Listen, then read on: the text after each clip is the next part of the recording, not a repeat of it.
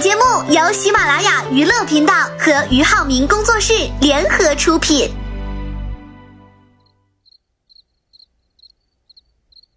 嗯，在我眼中，男人是一定要具备很强的承受能力的，有肩膀扛起事业的重担，也要有足够的能力去保护自己的家庭和家人。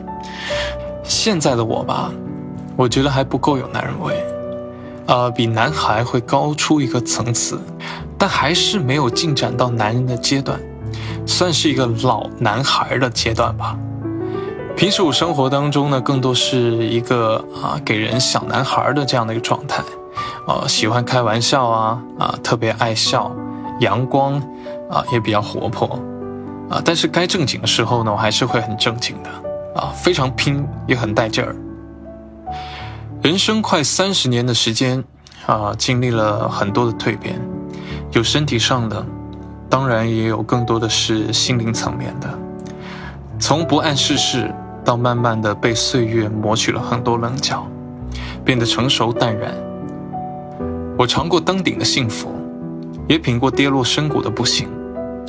正是因为这些，我才更懂得幸福与忧伤，快乐与痛苦的真正意义。想想自己的过往，我还真的得感谢自己神经大条的能力，感谢那时候的自己愿意学着长大。愿意尝试慢慢调整自己和改变自己，也渐渐地做到了自我调侃和消解。每个人都不可能啊走一条很顺畅的路，时不时的磨练、坎坷和崎岖，才能够锻造出更好的自己。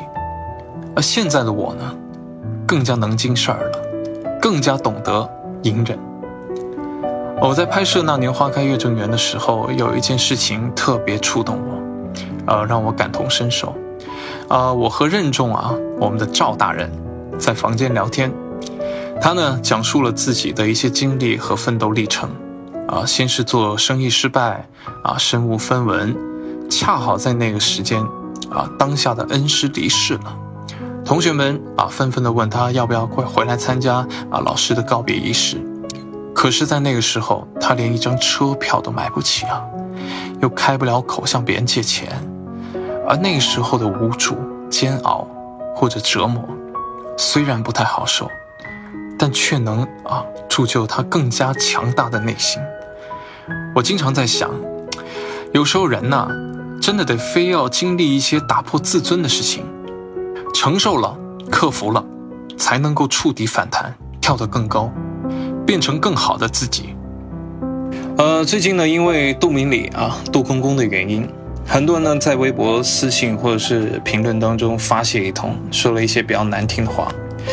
如果是一些比较有实在意义的啊，有建设性的一些提议，我肯定会接受的啊。比如说还可以演得更好啊，啊，在哪个细节啊不太到位啊，这些我真的都会欣然接受。但是有些黑粉呢，真的为了骂我而骂我，为了黑而黑的这些人，这些评论和话语，我是绝对不能接受的。啊，最近我也在想，这个世间上怎么会有如此不友善的人存在啊？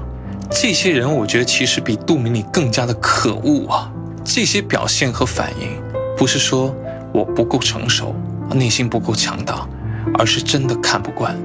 人生呢，像一场修行，即将三十，面对新的人生关卡，希望自己能够一如既往的倔强前行，沿着自己心之所向。一直认真且努力的生活，不管过了多久，希望我还是我，一直在长大，但也一直没长大。用少年的心态去应对一切，改变着自己，也坚持自己的坚持。